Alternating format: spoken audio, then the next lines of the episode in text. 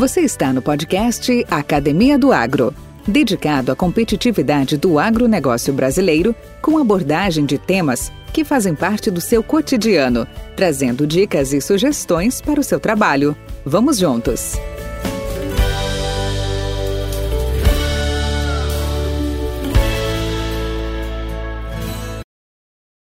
Esse podcast faz parte da rede Agrocast, a primeira e maior rede de podcasts do agro do Brasil.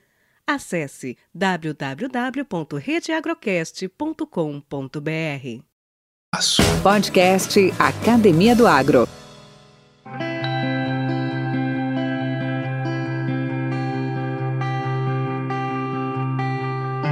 O meu orgulho de ser produtor é saber que eu estou trabalhando de forma sustentável, estou produzindo alimento, gerando riqueza para o nosso país. E um orgulho grande que eu tenho também é que ah, o meu filho está seguindo esse caminho. Isso deixa muito satisfeito e orgulhoso de, de, de ser um produtor de alimentos. É uma satisfação muito grande de ver uma planta se desenvolvendo, de, de ter o fruto de uma, de uma colheita. Isso é uma coisa indescritível. Subir numa, numa máquina e ver aquela produção sendo colhida é uma sensação mágica.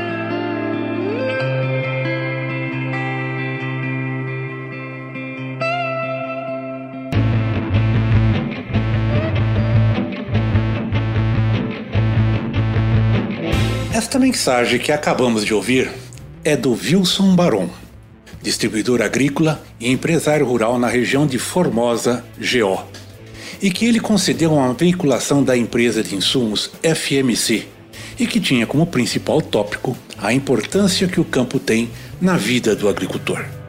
Baron contou como a agricultura mudou a sua vida. Bacana, né? Mas, melhor ainda, hoje teremos o Baron aqui conosco ao vivo e em cores, contando um pouco mais da sua bela trajetória de vida e profissão. Ele, como tantos outros, são daqueles heróis que, mesmo que às vezes pouco falados ou divulgados, fizeram parte da linha de frente em vendas e assistência técnica de suas sementes e que alimentaram o motor da companhia, dia após dia, como representantes, desbravadores e líderes de venda. Hoje, Wilson Baron é empresário, sendo um dos gestores da TE Produtos Agrícolas, distribuidor de insumos agrícolas na região, e também produtor rural de destaque nesta mesma região. É por isso que a agricultura é uma profissão que as pessoas nunca devem desprezar. Indo mais além, é importante reconhecer os produtores rurais como membros muito importantes da nossa sociedade e que fazem o seu melhor para que tenhamos algo para comer todos os dias. Beleza? Então vamos conversar com Baron. Podcast Academia do Agro. E aí, Guri? Bom dia, como vai, Wilson Baron? Fala, Valdir. Tudo em ordem? Tudo em paz. Bom, antes de mais nada, apesar de ser repetitivo, todos os episódios eu comento a mesma coisa, mas a satisfação é imensa, muito muito prazeroso para a gente, para mim em particular, aonde eu revejo, a gente retorna né? Amigos, né? Encontrar amigos, apesar que, obstante virtualmente, mas que bom, ainda bem que nós temos a tecnologia para isso. Então, seja bem-vindo à Academia do Agro, podcast voltado aí à competitividade do agronegócio. E para mim, é, como eu te disse, é muito, muito bacana contar com profissionais que fizeram parte da minha trajetória e que cada um de vocês fizer também a sua trajetória. E hoje é a sua vez de contar para nós um pouco da sua, da sua caminhada, da sua história. E seja bem-vindo. Obrigado, Valdir. Para mim é uma satisfação imensa estar participando desse teu projeto. E parabenizo por ele. Tenho ouvido é, é, vários episódios aí, é, relembrando muitas histórias lá das antigas. Então, é muito gratificante poder participar e tentar contar um pouco dessa nossa caminhada aí, né, cara, que já estamos inteirando 39 anos de história profissional, né? Então vamos lá. Então, esses cabelos brancos, nossos cabelos brancos, tem, tem o porquê, né? Se alguém perguntar, não é tingido, não é moda, não é fashion, não. Inclusive, Baron, é, eu tenho nesse, nesses períodos anteriores, eu tenho lido bastante, muitas, muitos trabalhos, muitas obras, muitos livros bastante interessantes. E um deles que eu li que, que retrata bem o podcast que nós estamos fazendo, chamado Memórias é, do Presente, é o nome do livro. E é bem isso, né? Porque através de histórias, de memória, de recordações, de passagens e depoimentos, a gente orienta e a gente solidifica ou consolida muitas das ações presentes que nós estamos fazendo e que com certeza inspirando outros a fazerem. Então, Barão, onde tudo começou? Conta um pouco a sua história para nós. Compartilha aí. Bom, vamos lá, Valdir. Eu nasci lá no longínquo ano de 65, estou com 56 anos, no interior do interior do Rio Grande do Sul, um distrito do município de Guarani das Missões chamado Vila 7 de Setembro. Sou quinto filho de uma família de seis. Naquela região, vamos dizer, noroeste do Rio Grande do Sul, é, lá se caracteriza por é, imigrantes, ou alemães, ou italianos, ou poloneses, uma região de teve talvez a segunda ou a terceira fase da colonização do estado, né? Então eu nasci lá, pai de origem alemã, mãe de origem italiana, é, família humilde, pai trabalhava, era carpinteiro, a mãe costureira, e sempre com origem na terra, né? Tinha um pedacinho de terra também, mas nada que desse sustento à família naquela época, né? Então minha família é, é uma família muito solidária, a gente sempre se ajudou muito, os irmãos mais velhos iam crescendo e se estabelecendo e ajudando os demais é, de uma forma com financeira ou através de orientações, enfim, tudo era válido, né? E a gente é, sempre teve essa, essa origem bastante humilde, mas graças a Deus nunca faltou nada, né? Nunca passamos fome nem frio. A gente não tinha talvez os luxos que vamos dizer, existiam na época, que eram muito poucos, mas tinha o básico e, e, e do bom. Eu lembro de umas histórias assim que ah, é, nós estudamos tudo em escola pública, né? Tinha que as uniformes, tinha que ir de uniforme todo dia. O uniforme da escola era uma calça azul, legal.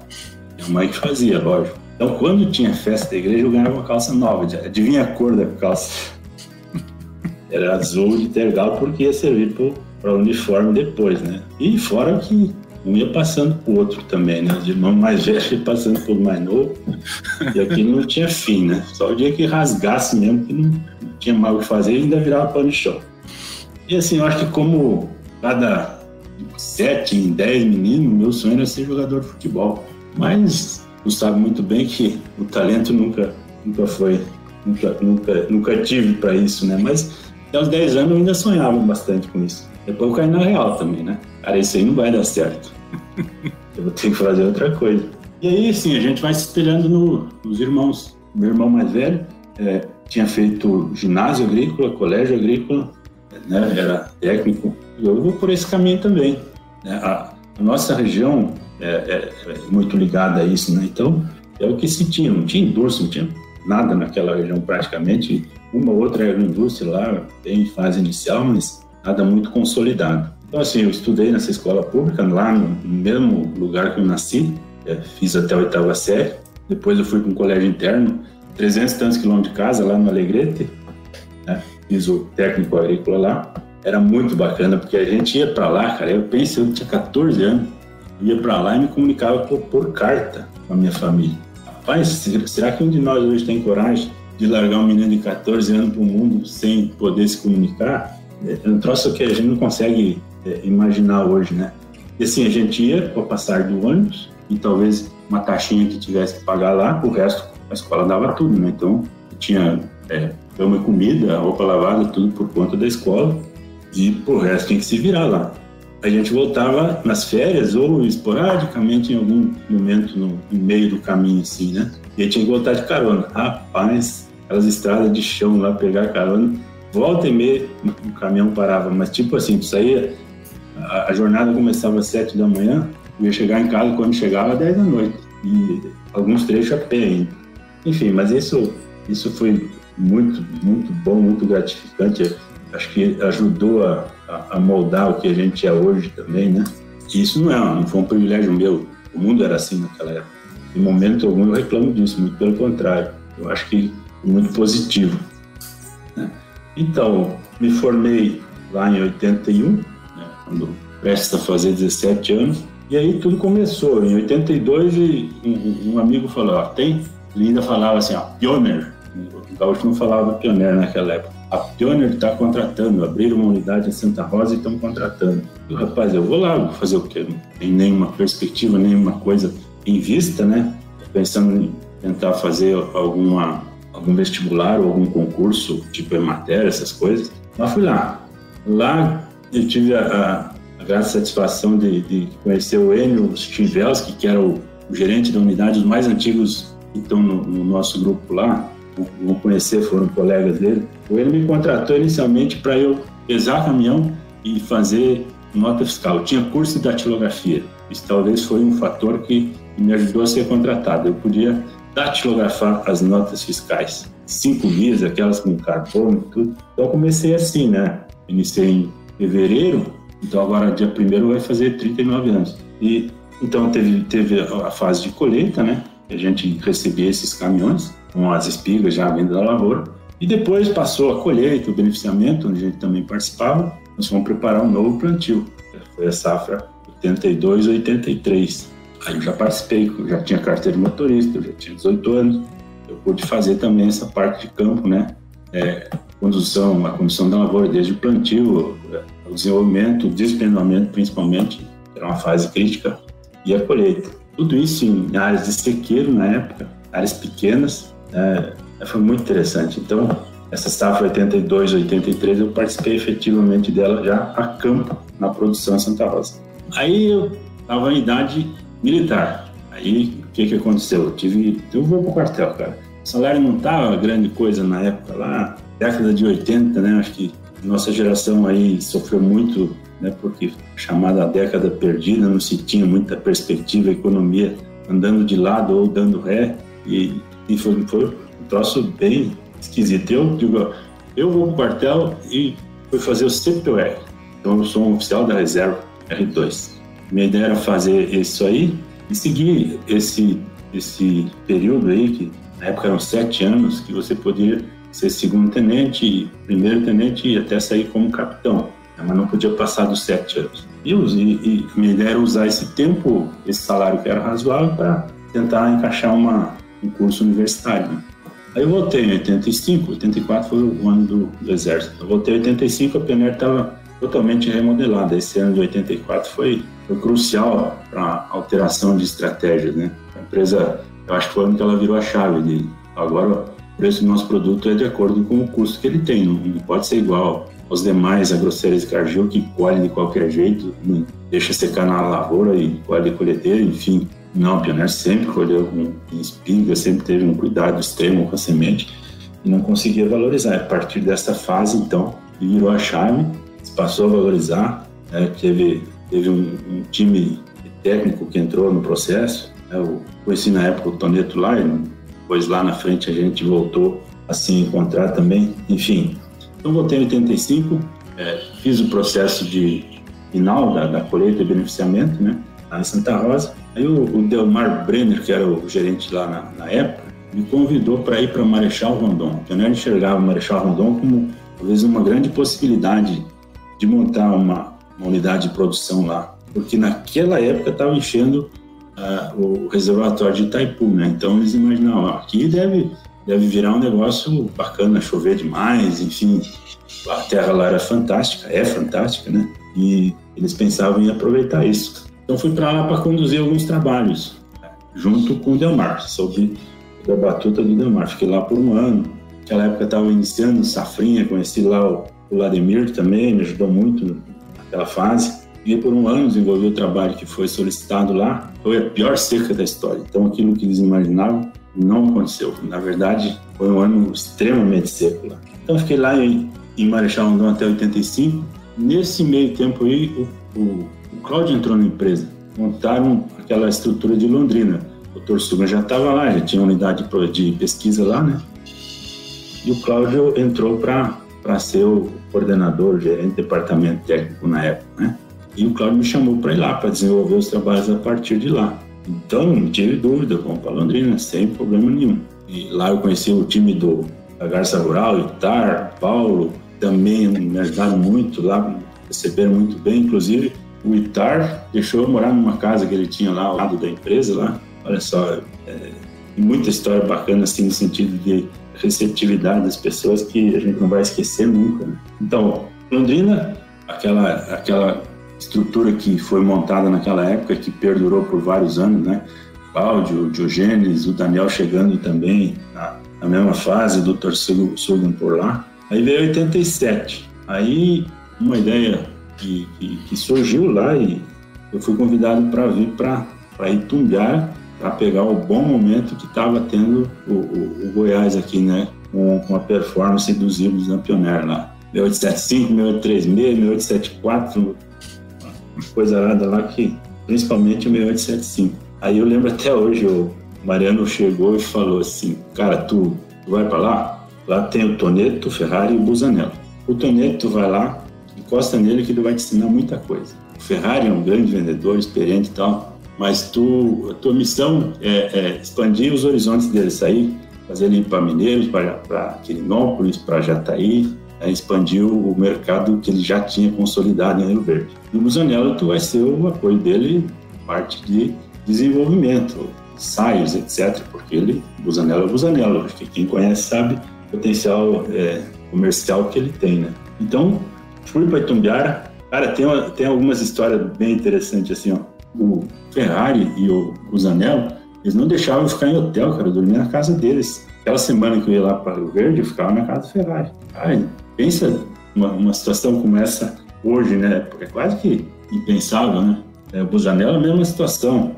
E eu morava na unidade de Tumbiara, então em Tumbiara eu tinha onde ficar. Mas o domingo, a minha casa ela era lá no Toneto, a gente fazia religiosamente um churrasquinho, era um, um, quarteto, vamos dizer assim, muito interessante. Isso foi 87. 88 se definiu abrir Brasília, né? Uma região um pouco desgarrada e onde a agricultura estava começando, né? Áreas de produtor de semente, enfim, não era uma região tradicional de milho como era o, a região ali do Acreúna, de Tumbiara, de Redé, enfim, mas estava começando e, assim, é, lavouras de alta tecnologia, um pouco diferente daqueles 50, 60 sacos que se colhia lá na região baixa do Goiás, né? Então, o Busanello teve, para mim, a minha sorte, a felicidade de me convidar para assumir nessa região. Quando eu fui para Marechal Rondon, tinha 20 anos. Quando eu cheguei no Goiás, eu estava com 23, recém-completados. Então, é, vamos assumir uma região?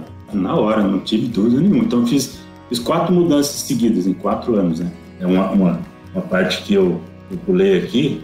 E, e, quando eu fiquei em Londrina, em 86, eu conheci a Dilma, é, que foi uma grande sorte que eu tive na vida também, e que é a minha atual esposa, né? mãe dos meus dois filhos e avó das minhas três netas. Então, é, isso foi lá em Londrina. Já ganhou de mim, hein? Já ganhou de mim, eu só tenho duas netas, viu? Tô com três, olha, três feras. Que beleza, hein? Que beleza, parabéns, cara. Pensa uma. Isso é padecer. Padecer no paraíso é isso aí, viu, cara? E, e assim, lá em Londrina, assim, a, o apoio que nós tivemos, é, o profissional que eu respeito demais, né, que foi o Cláudio, troço fantástico, o Cláudio me ensinou muita coisa, né, imagina deu oportunidade, me orientou sempre com o maior carinho, sabe? Sabendo né, da, da, limitação que a gente tinha, mas tentando aproveitar aquilo que a gente podia, de fato, é, é, ser explorado e, e, gerar o resultado que, que, se pedia, né? Então, assumindo a, a, representação em Brasília, uma região nova, não tinha porra nenhuma né, em termos de milho. Tinha uma Busanel com contato com dois ou três clientes ali da Copadef, que já existia, né? E e com aquilo a gente veio, com aquela orientação. Mas pensa a região que eu fazia, pegava o noroeste de Minas ali, que tivesse ao alcance, né, aí Paracatu, pegava a Bahia, Barreiras tinha meia dúzia de gente lá querendo plantar milho também, e até onde, para o norte, onde pudesse chegar, a gente podia ir, mas não tinha perna nem para fazer aqui em volta, né, Cristalina também estava dentro dessa região. Então a gente começou gradativamente a fazer um trabalho. E o que, que que, podia fazer na época? Escolher os melhores produtores, os maiores, os mais tecnificados, usar a ferramenta que a gente tinha, que era genética, e encostar nesse pessoal e ir lado a lado e orientação e pegar, é, transformar o, o um plantador de soja e milho não era uma tarefa fácil na época, porque se plantava milho com soja com EGAN e alguns queriam também plantar o milho com EGAN. Tanto que a EGAN largou uma plantadeira de disco uma vez para enfrentar a concorrência da, da líder, que era Semiato na época. Aqui na região sempre foi a Semiato. Né? E, rapaz, é, é muito, muito bacana esse, esse começo aí, né? De, de, de trajetória. Então, a gente teve, teve, teve, sucesso com os materiais que se tinha na época. Né? Começamos a desbancar. Aqui era basicamente Cargill e Grosseries você não tendo um, uma parceria comercial, tinha que dar os pulos, né? Não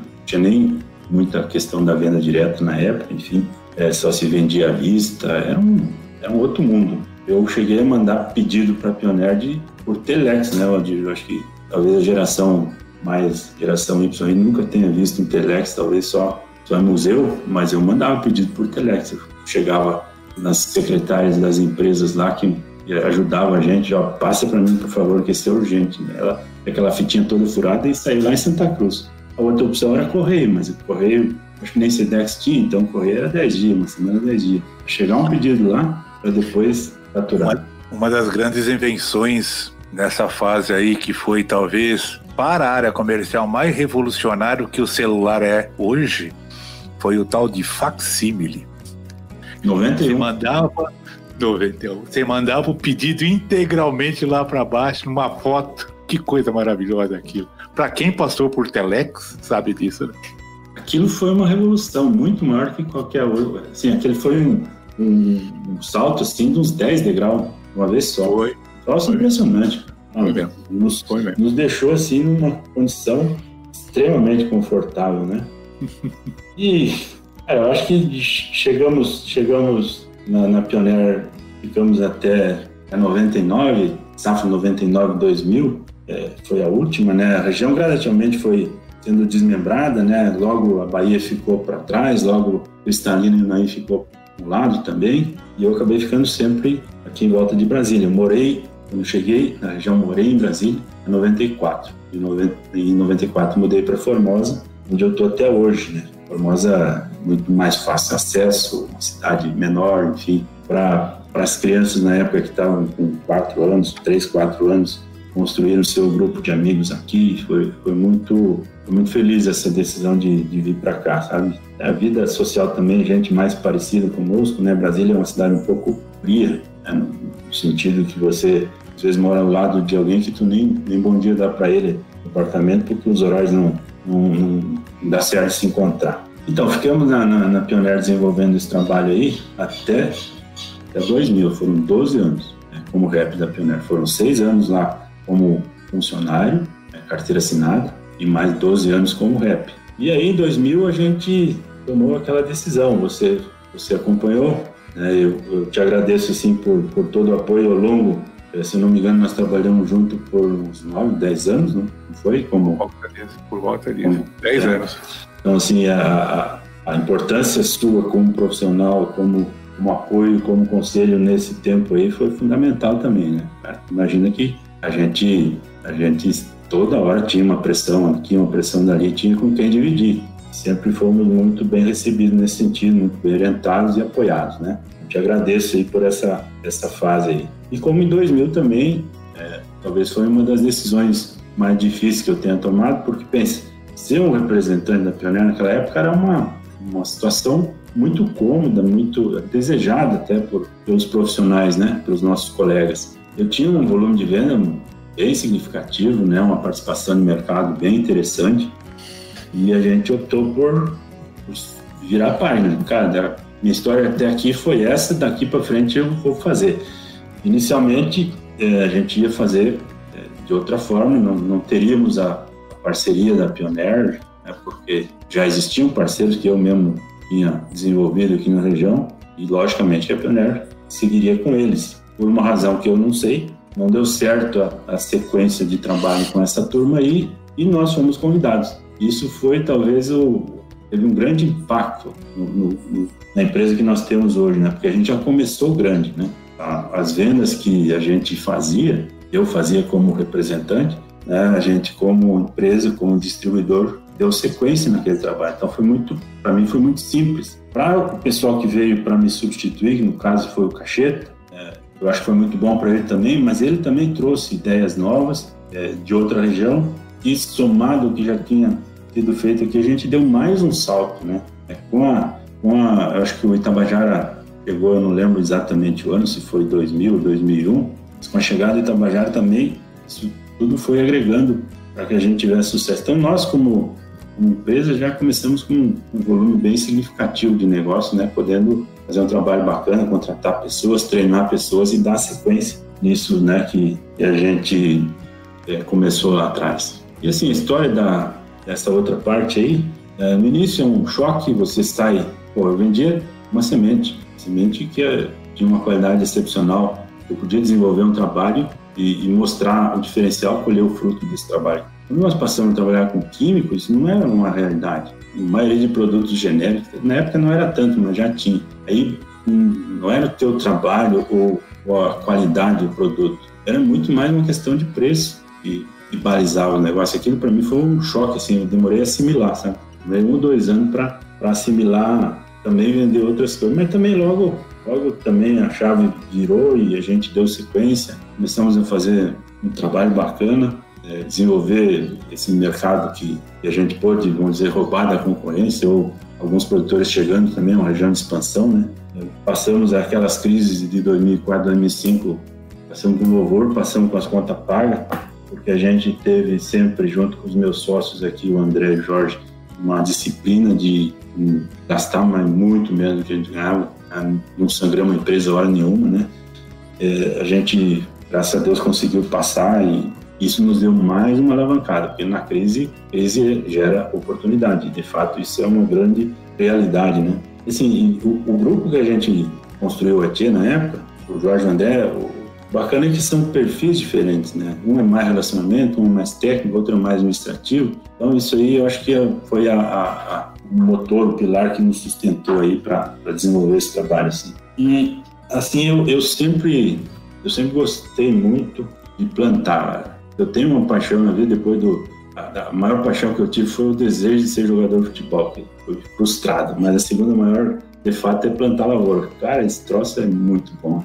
É um troço fantástico, é uma, é, um, é, um, é uma paixão. Você ver uma lavoura, você interferir nela, você modificar o, a forma como ela está indo, isso é um negócio que me agrada. Eu comecei a plantar em 92, ainda como representante da Pioneer. É, nesse meio tempo, eu, meus irmãos vieram também para me ajudar, os dois estão aqui, cada um tocando seu negócio próprio, né? A gente foi sócio em alguns momentos, mas hoje não, cada um cuida do, do seu negócio e graças a Deus eles estão muito bem, né? E, mas eu comecei essa, essa parte em 92, comprei a primeira área e foi plantando e a, a hora que a gente abriu a Tia, então, ficou um pouco mais, mais forte, vamos dizer assim. Eu, a gente começou na Tia fazer desenvolvimento de agricultura em 2003, de forma bem, bem lenta. Em 2007, não, a gente passou já uma área um pouco mais representativa. E 2010 eu acho que foi o grande salto que nós damos, né? De, de, de área. Então hoje a gente planta uma área bacana, são seis unidades aí de produção, todas, todas é, de, de média alta produtividade, uma, uma, coisa bem rentável, né? Eu acho que o momento que nós estamos passando na agricultura é fantástico. Eu nunca vi nada parecido. Talvez teve isso na década de 70, que eu era piá, não me lembro. Mas como agora, eu nunca vivi. Sim, nós temos esse ano e temos mais no ano que vem ainda que praticamente as coisas estão bem encaminhadas, né? Nada é garantido, mas é um momento muito bacana. E assim, estamos nessa fase de hoje. Hoje eu sou sócio da empresa. Eu já tenho um sucessor lá dentro, o Eduardo, que é o meu filho. O velho já está lá dentro da empresa. Ele faz parte do que eu fazia, né? Então deleguei algumas coisas para ele também. Uma coisa assim que, que é marcante, eu acho que isso não é só aqui. Nós tivemos nesse meio, nesse meio tempo aqui na região, principalmente, um processo sucessório. Então os, os agricultores que eram meus clientes passaram bastão já para os filhos. Os filhos pode ser meu cliente ou não. O relacionamento que eu tinha, que era marcante, que era de construir, que, que era muito respeitado, que sempre foi, era com os pais, né? Então, assim, isso é uma coisa que às vezes eu, eu fico um pouco chocado até com isso, mas muda demais, mudou drasticamente a forma, né? Então isso é uma coisa que chama bastante atenção. Mas hoje eu estou na empresa, eu devo usar 50% do meu tempo cuidando da área técnica e operacional do, das, das, fazendas, os outros 50% ali na empresa, né? coordenando principalmente a área de semente, auxiliando um pouco na área comercial, né? E é assim que é assim que tudo aconteceu, Waldir. É, nesse nesse tempo aí tivemos é, pessoas fantásticas que nos deram um apoio impressionante. Assim, fico até pensando o que que eu fiz para merecer é, tanto apoio que eu tive ao longo dessa caminhada, né? Começando lá no lá no início, lá quando eu fui contratado e depois quando comecei a fazer a minha peregrinação por esse Brasil, a turma lá de Toledo, lá o a turma de Londrina, né, o Ricardo, Paulo, Zé, a turma de Itumbiara aí, a, turma do, da unidade administrativa, né, o, o Lucimar, enfim, é, é ruim citar nome porque às vezes tu esquece de alguns e é, é muito pouco injusto, mas todos os locais, todos os locais, assim, muito bem recebido, muito bem apoiado.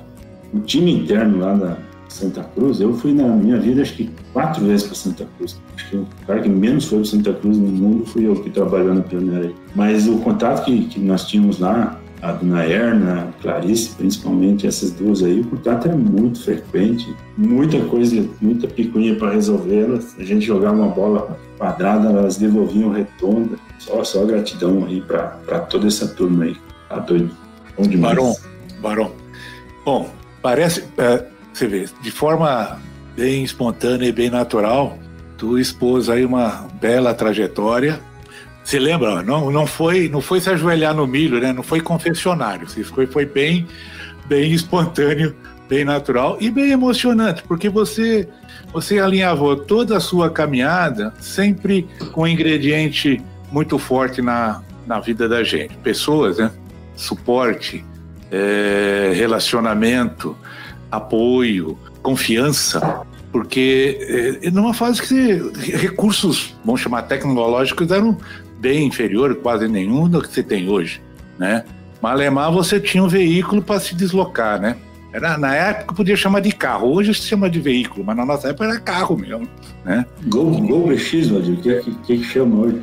Gol BX, e quando você era premiado, e você fala, não, nós vamos te promover, nós vamos fazer, deixar você fazer um, um misto quente no seu Go, o que, que é misto quente? Põe um, põe um ar-condicionado recondicionado aí o veículo. Mas eu queria te perguntar, é, você, inclusive você, você suplantou algumas perguntas que eu já tinha preparado aqui para te fazer, né? Mas dentre delas, eu queria te perguntar quais foram as agruras e bravura que você se lembra eh, que foram marcantes na sua etapa como representante comercial? Agruras e bravuras. Ah, Valdir, tem tanta coisa, né, cara? É, aqui, no, no, no, início, aqui nós, nós, estamos numa região é, um pouco diferente da, do que tinha na época. Aqui é mil metros de altitude, mil até mil duzentos. Então, nós chegamos aqui na época, eu vim louco de vontade de expandir o, portfólio de, de poder vender mais coisas, não só o meu 875 como se tinha, né? Então, assim, o primeiro ano foi, foi bacana, foi um volume de venda que me deu um sustento. Se eu não me engano, foram 7.500 sacos. Na época nós chamávamos em tonelada, né? Então, 150 toneladas de milho. Era 20 quilos o saco. No segundo ano a gente subiu esse número, mas daí deu, começou uma chuva dia 6, 6 de dezembro e terminou dia 10 de janeiro. Uma chuva só praticamente. Imagina o que aconteceu no meu 875 é, o Tursicum lambeu, simplesmente. As lavouras, assim, é, a gente fazia, colocava nossas lavouras ao lado de materiais tipo Cargill, 125, é, Agroceres 401, enfim. É, Tudo pé duro, né? É. O meu 875 derreteu, né? E o, o que nós tínhamos para vender, né? Isso foi 90 para 91, então 91 já não, não foi tão bacana, Daí para frente já começou a aparecer outros materiais, né? Aumentou a disponibilidade, principalmente 3210, aí já veio logo 3232, depois 3072. A gente foi expandindo e, mesmo perdendo área, né? Que foi saindo Cristalina, saindo Naí, depois saindo Bahia, mesmo perdendo área, a gente, as vendas foram aumentando porque a área de milho também aumentou. Né? A região foi ficando, foi amadurecendo. É, a região aqui foi, foi iniciada a colonização em 78 com a Copadef, projeto Copadef. Né? E depois, gradativamente, a partir da década de 80, começaram, começou a chegar gente de todo lado, né? Então, assim, esse foi um momento bem difícil, assim, é, é, essa, essa questão de sanidade dos materiais. Superamos aquilo, depois veio o episódio do, do 3041, né? Superamos de forma bacana, cara. Foi desgastante, foi, mas deu, um, deu uma engrossada no nosso couro, nosso fantástico. Os clientes que, que a gente teve que ou cancelar ou, ou substituir o material, não perdemos praticamente nenhum. Eu acho que teve um que eu, que eu não consegui recuperar, mas ele também não era muito do, do ramo. Esse, de fato, não. Mas os demais. Aí depois veio os episódios dos grãos ardidos, né? Você sempre participou de tudo isso.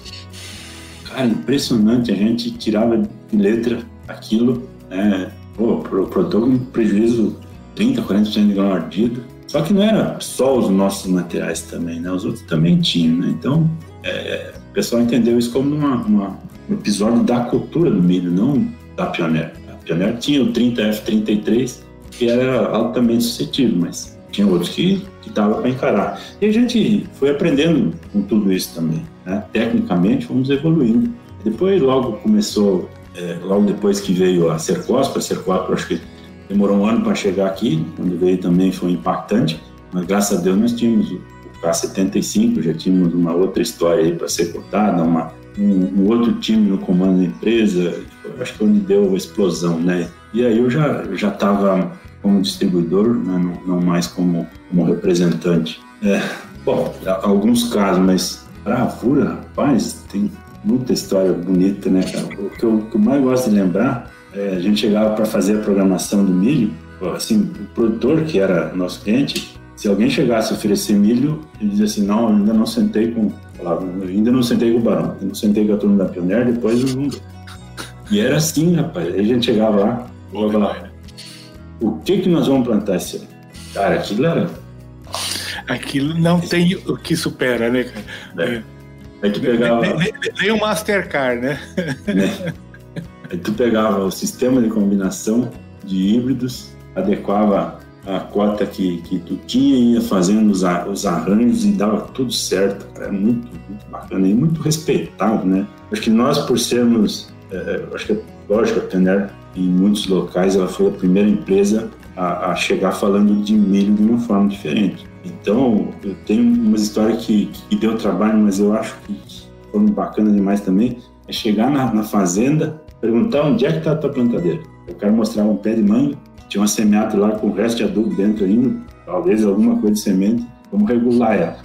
Mas, e era uma viagem que tu tinha feito às vezes 200, 300 quilômetros para chegar naquela fazenda, como é que tu ia voltar? Não tinha outro recurso. Desmonta tudo, limpa, lixa, tira a ferrugem, desengrepa lá ó, a caixinha e põe para plantar. Ainda bem que era só quatro linhas na maioria dos casos, né? Isso tinha uma vantagem. É, os milhos eram tudo plantado em novembro. Nylon, né? e sem disco ainda. Não, já tinha os discos, cara. E, mas assim, eu era mestre em abrir os discos, porque as peneiras tinha que adequar. Então eu tinha um canivete muito bom para abrir, ou um limatão, né? É, limatão, é verdade. Os, primeiros discos que tinha, que era só um plástico, mas era, tinha que ser no corte. É, teve outros com uma resina já, acho que fabricados pela planta, aí não, aí já, já o limatão funciona muito bem. Assim, isso nos ajudou demais, cara. Por isso a gente foi muito respeitado, assim, deu trabalho, deu demais. Mas o cara falava assim, eu vou chamar porque é, a turma da Pioneer vai resolver meu problema aqui, milho, eu não, tipo assim, eu não quero pensar em milho, mas é, eu preciso plantar, é rotação, é isso, aquilo. Então delegava para nós. E isso aí é um troço muito, muito bom, assim. O que, que nós vamos plantar esse ano? Essa, essa pergunta era bacana. Podcast Academia do Agro. Baron, me fala uma coisa. Nós já estamos, ó, aqui, olha que bacana, hein? Já estamos em 40 e poucos minutos de papo. E eu queria te perguntar sobre a cheia agrícola. Ela já existe há duas décadas. Um pouco mais, um pouco menos. 2000, né? 1999? 2000. Fevereiro de 2000. Oi, Barão. 2000, né? Então nós estamos fechando aí praticamente 21 anos, duas décadas. Isso. E atuando no segmento de insumos, no barter, na, na relação com empresas. Você já contou a história, como ela se iniciou. Conta para mim, hoje, como é que ela está? Qual que é a área que ela atua?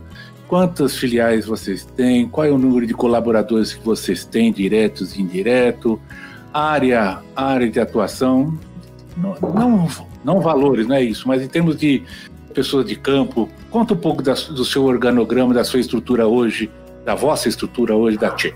Ok, Valdo, como eu falei, a TIE foi uma, uma, uma, decisão talvez a mais marcante da minha vida, né? Porque eu saí de uma, uma estrutura que estava redondinha para montar um negócio que sempre tem incertezas, né? Mas foi uma decisão que a gente tomou, eu e a minha esposa em conjunto, não foi uma decisão unilateral, então a gente sempre, sempre discute isso e achamos que era um momento. E graças a Deus encontrei dois sócios fantásticos, duas pessoas extremamente competentes e honestas e comprometidas com o trabalho. Nós somos hoje uma empresa de oito unidades, temos em torno de 110 colaboradores mais ou menos, e desses aí uns 45 atuando no campo diretamente, né? Como, como representante de vendas ou como agrônomo de campo, é, apoio técnico, enfim. O momento, o momento da distribuição é um momento bastante delicado. Então, teve a consolidação né, da, da, das empresas, os grandes grupos chegando, fundos entrando no processo. Então, de fato, a gente vai passar a competir com, os cachorros grandes. Nós estamos muito conscientes disso. Né? Do ponto de vista de gestão, a gente está fazendo o dever de casa, né?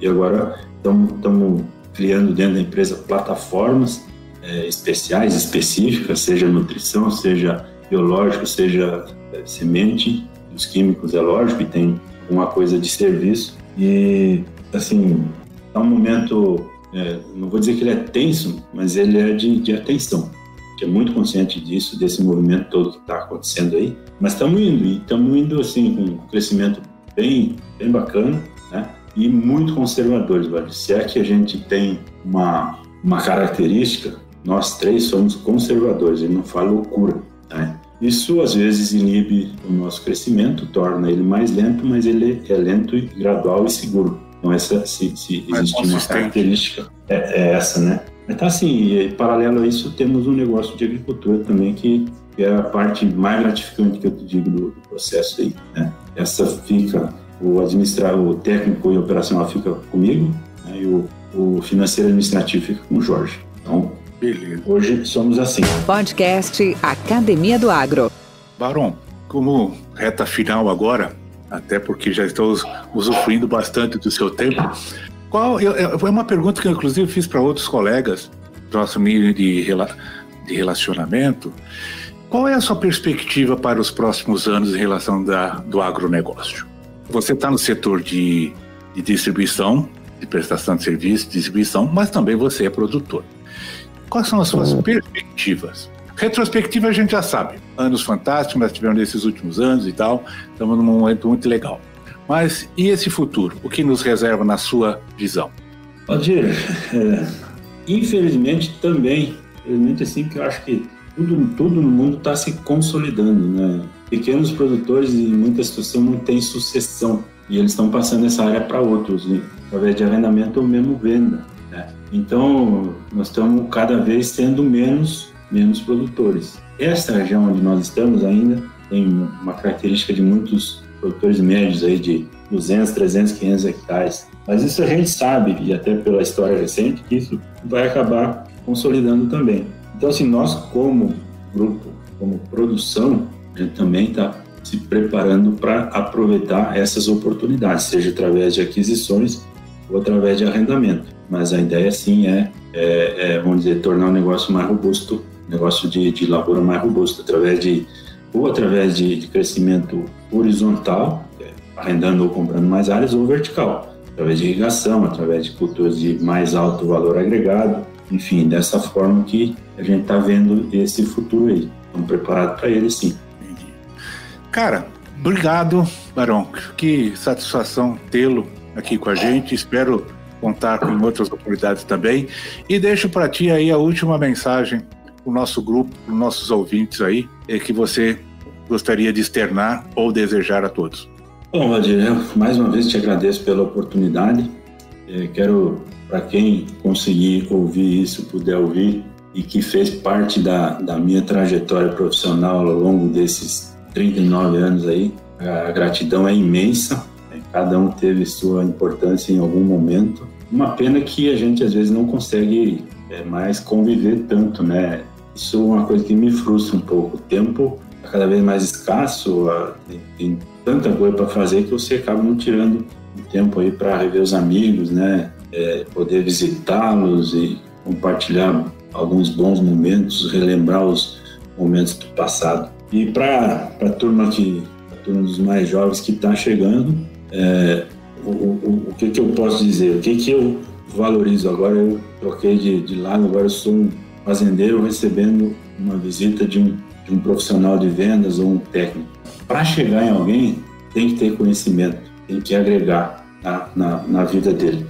E tem que ter a empatia, tem que saber é, se colocar no lugar da pessoa, tem que a toda hora estar tá se perguntando se aquilo que eu estou fazendo ou falando ou recomendando eu faria no lugar dessa pessoa. Então, empatia e comprometimento, conhecimento são são valores até que constam do, da nossa missão e valores da TIA. Então, é, se eu puder deixar um conselho, uma, uma recomendação, seria, seria isso, Valdir.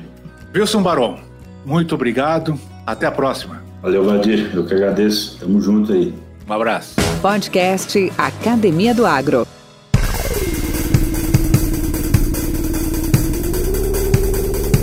Você gostou dessa entrevista? Te ajudamos com o conteúdo e com o depoimento?